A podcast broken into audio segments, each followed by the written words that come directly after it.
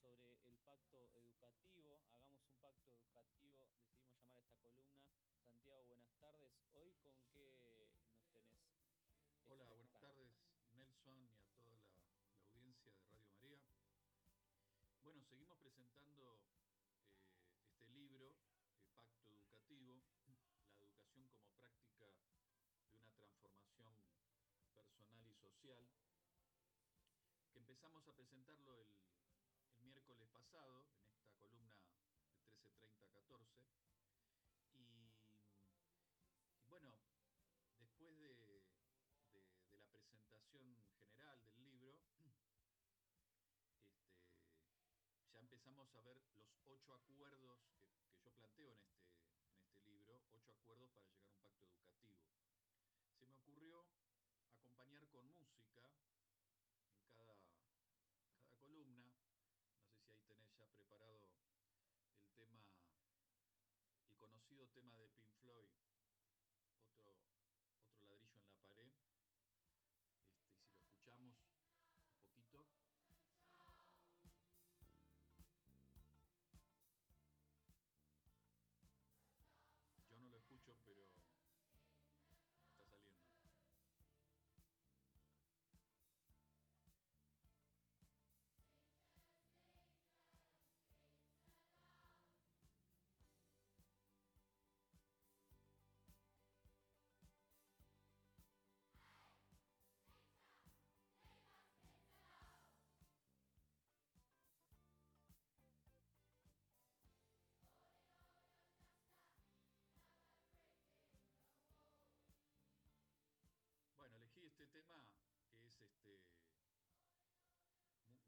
tema contra la, contra la educación que vivió el personaje de la película The Wall, que es uno de los integrantes de Pink Floyd, Roger Waters, este, y que narra un poco la educación de los años 40, 50, y que eh, ahí en la,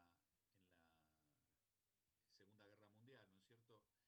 Y que muestra un poco lo que es era la educación en Inglaterra en, tiempo, pero lo elegí porque es parte de esa educación se ha conservado, una educación muy, muy enciclopedista, muy dura, este, donde como dice el tema, este, eh, hey profesores, este, dejen a los niños en paz. ¿eh? Eh, eso es en el estribillo y al final de cuentas dice, solo es otro ladrillo en la pared, como si la educación formara, este, que es un poco lo que formara ladrillos de una, de una pared, de un muro. ¿no? El miércoles pasado recordábamos a Paulo Freire, porque se cumplieron 100 años de su nacimiento el 19 de septiembre, y él hablaba también ya en los años 60 de lo que era la educación bancarizada, depositar a los chicos en la escuela y como una crítica a esa educación. Bueno, esa educación eh, eh, hay que reconocer que cambió, pero no tanto. O sea, hay costumbres que se permanecen en la escuela que siguen estando por más que haya ingresado la tecnología y demás, por supuesto no es la misma que se narra en la canción de, de Pink Floyd, pero sí es muy parecida al aula. El aula de entonces y el aula de ahora no ha cambiado tanto, sobre todo en los secundarios. Hay que reconocer que los jardines de infantes eh, y los primarios, la educación primaria, ha habido más innovación. Pero en la educación secundaria, ni que hablar en la universitaria, que, académicamente mucho se critica lo educativo, pero es forzosamente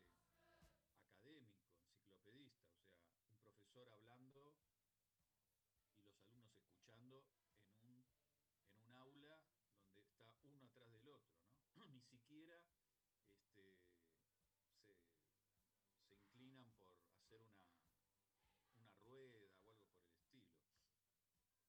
De manera que la educación este, eh, sigue estando de alguna forma en proyecto de reformas. Y bueno, justamente el miércoles pasado, que creo que nuestros oyentes lo pueden buscar en, en YouTube, ¿no?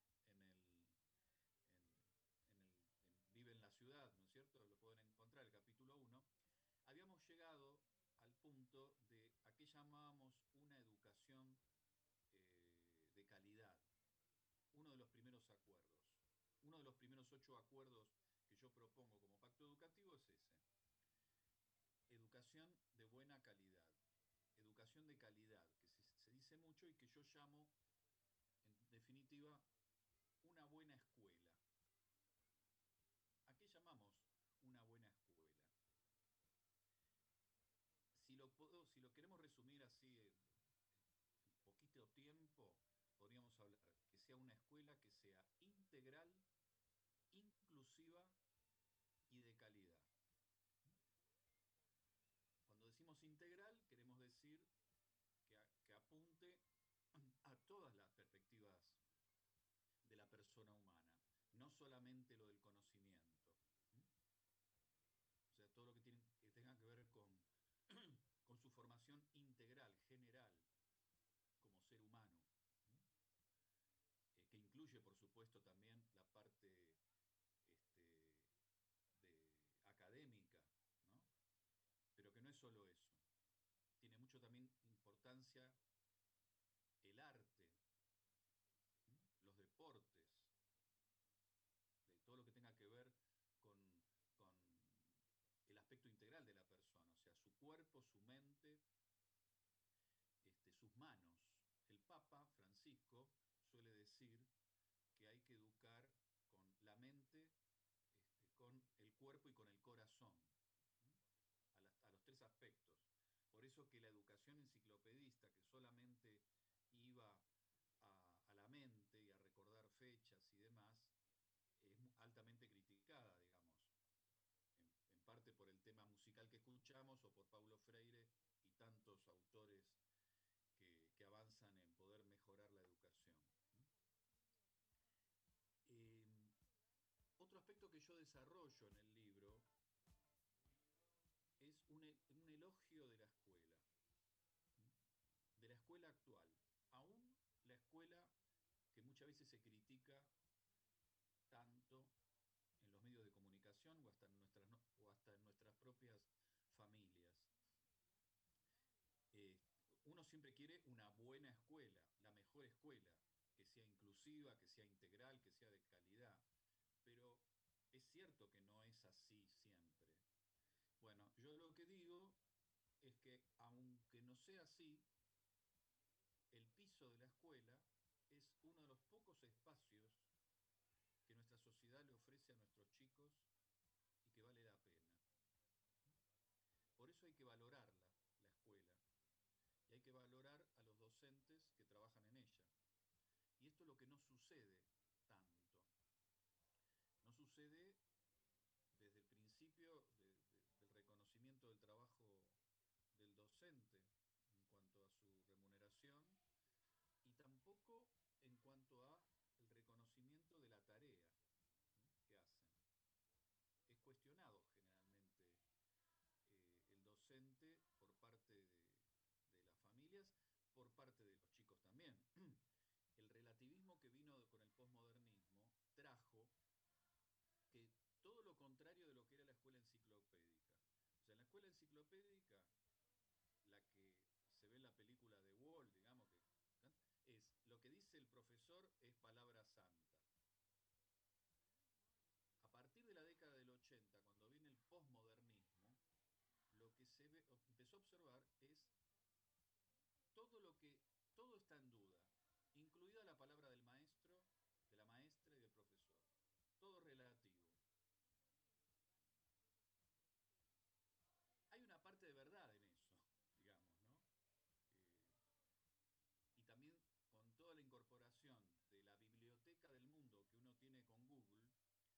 dicen, ¿para qué sirve un docente si los alumnos y todas las personas pueden encontrar conocimiento en, en una pantalla a través de Internet buscando en Google?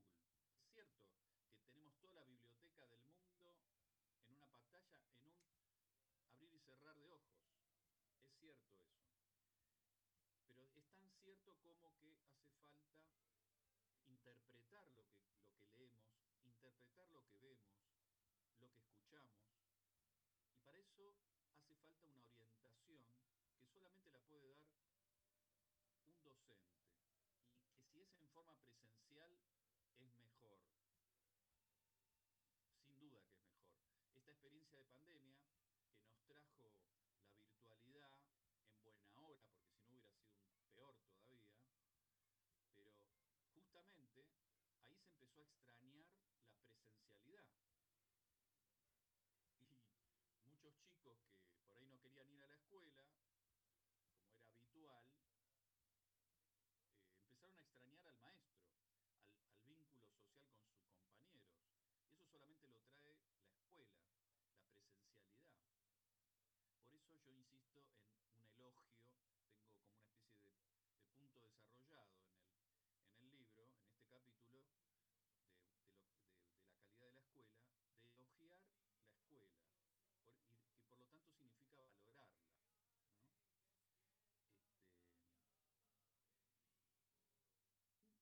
Este, un, un aspecto que, que yo planteé la vez pasada de educativos son las condiciones para pactar.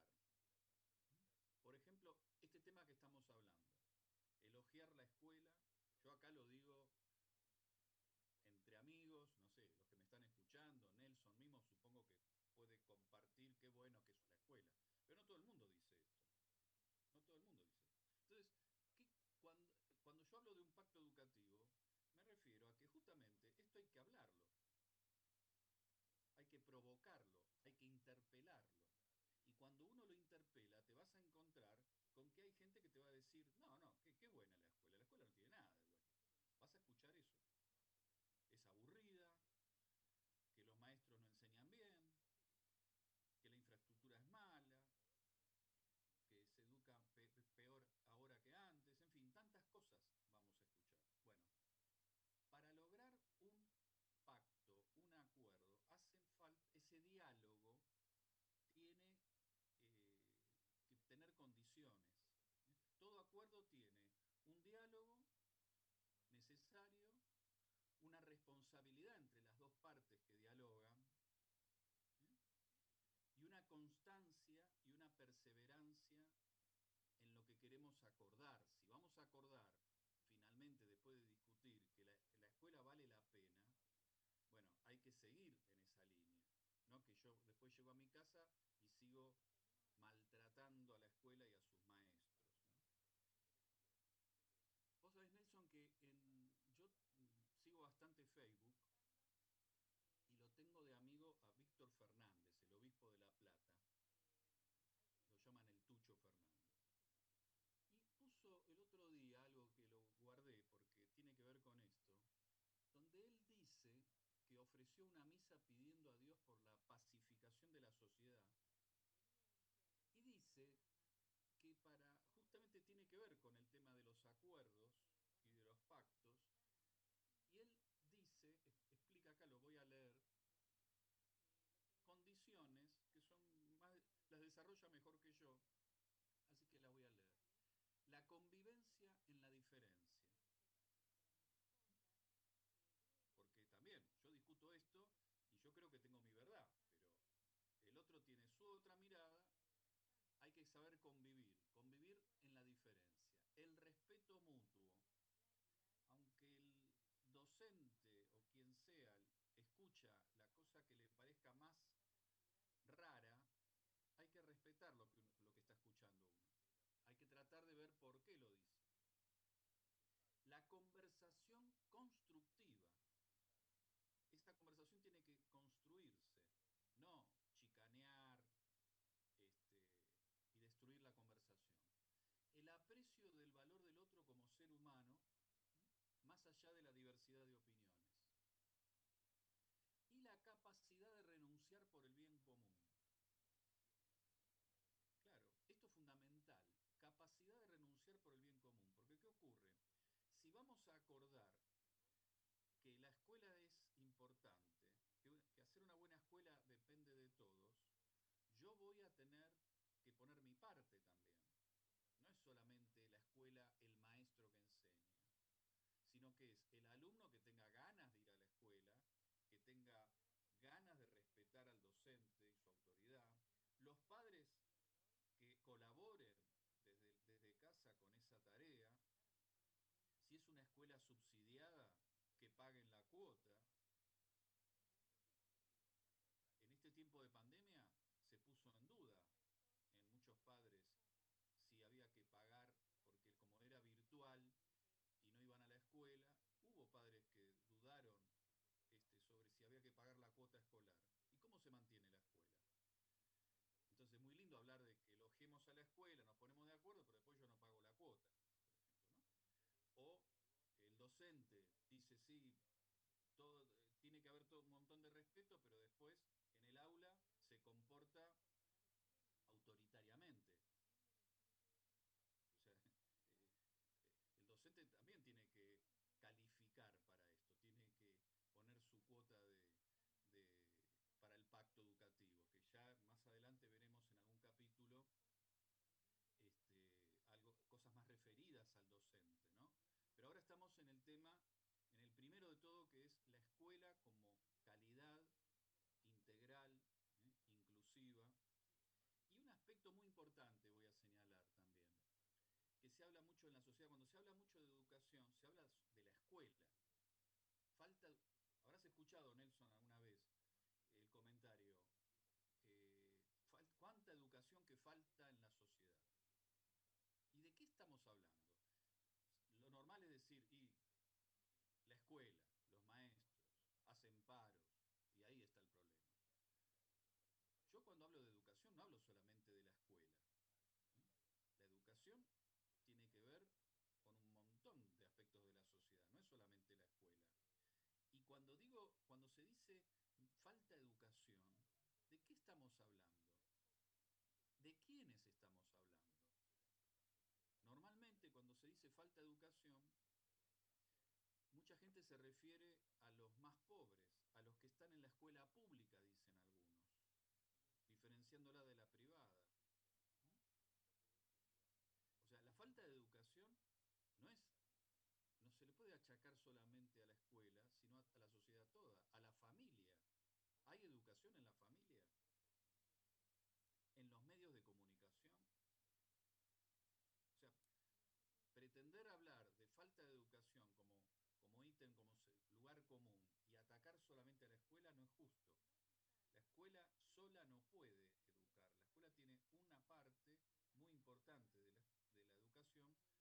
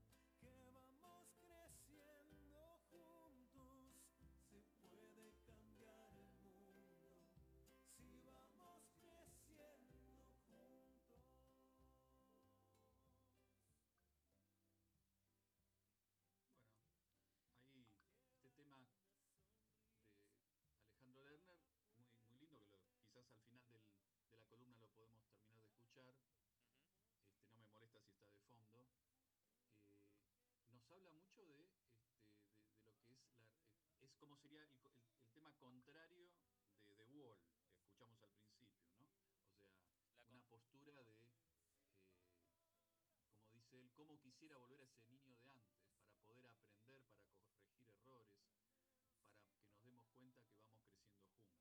La contracara de los ladrillos. Exactamente, la contracara. Este, está muy bueno esto de, de poder incorporar música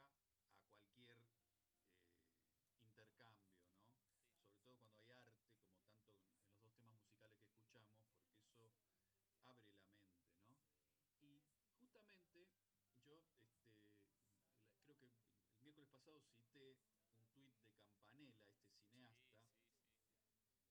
Que, lo tengo acá, que, dice en pocas palabras una opinión este, muy fuerte, lo voy a leer. Cuanto menos exigente la escuela, más burro el alumno. Cuanto más burro, más dócil. Cuanto más dócil, más fácil de dominar. Ese es el plan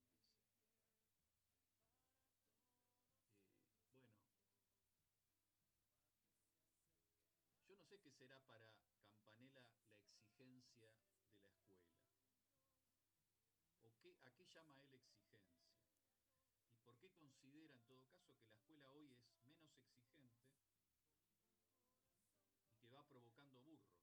Esto que escribe Campanella en, en pocos caracteres en un tuit es aplaudido por muchos que lo ven porque lo, lo siguen como un referente, aunque no es un referente educativo, pero yo no coincido en nada con, con esto. Este, absolutamente en nada. Y creo que sabe, sin saber de, de, lo cómo es el desarrollo de una escuela. Es más, me gustaría saber cómo haría él para, para, para enseñar a 30, 40 alumnos a la vez, ¿no? Eh, ¿Y qué implica para él la exigencia? Tal vez lo que él extraña es la exigencia de lo que era la escuela enciclopedista, la de The Wall. Claro. No sé, habría que ver a qué llama él exigencia y por qué considera que eso hace más dóciles a los alumnos o menos dóciles a los alumnos.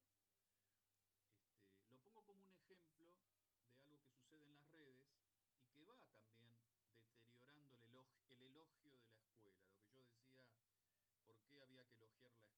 Porque cuando uno lee esto dice, bueno, la escuela es una porquería, es una escuela poco exigente y que hace chicos pasivos, etcétera, etcétera. Eh, por supuesto que hay cosas que en la escuela que hay que mejorar. Miércoles a miércoles, yo voy a ir mostrando lo que voy desarrollando en el libro, en otros, en otros acuerdos este, que, que, voy desarrollando para lo que significa una transformación personal y social que provoca la, la educación. Este, bueno, eh, Nelson, y un, si querés vamos terminando, un, un aspecto más que, que, podemos terminar es eh, cuando, cuando uno dice de educación y habla de tantas cosas que, implica una escuela, yo en el libro este, eh, no te estoy viendo ahora, pero supongo que me estás escuchando. Sí, sí. Eh, en una pequeña frase resumo lo que yo sí creo que significa una buena escuela. La voy a leer. Cuando notemos que un grupo de alumnos, entre otras cosas, además de saber aplicar operaciones matemáticas, comprende textos, ejerciten alguna conducta ciudadana y solidaria, y sepan percibir el mensaje de una canción, de una película, una poesía o una publicidad comercial, recién ahí estaremos en presencia de un camino de transformación personal y social. Este sería el resultado final de un auténtico pacto sobre la calidad de la educación. Bueno, en esta frase yo resumo un poco lo que es para mí una buena escuela o lo que es la calidad de la educación. Muchas gracias Santi por esta columna de los miércoles que se va haciendo camino también. Nos quedarán algunos puntos para recorrer. Continuamos el miércoles que viene. ¿Cómo no, Nelson? Y, y a los oyentes a que cada miércoles, incluso si quieren, pueden este, hacer preguntas o, o, disentir también, ¿no? Porque la educación también es eso. Este, es diálogo, es intercambio, es interpelación. Así que muy abierto a, a cualquier este, comentario, incluso de ahí de gente de la propia radio.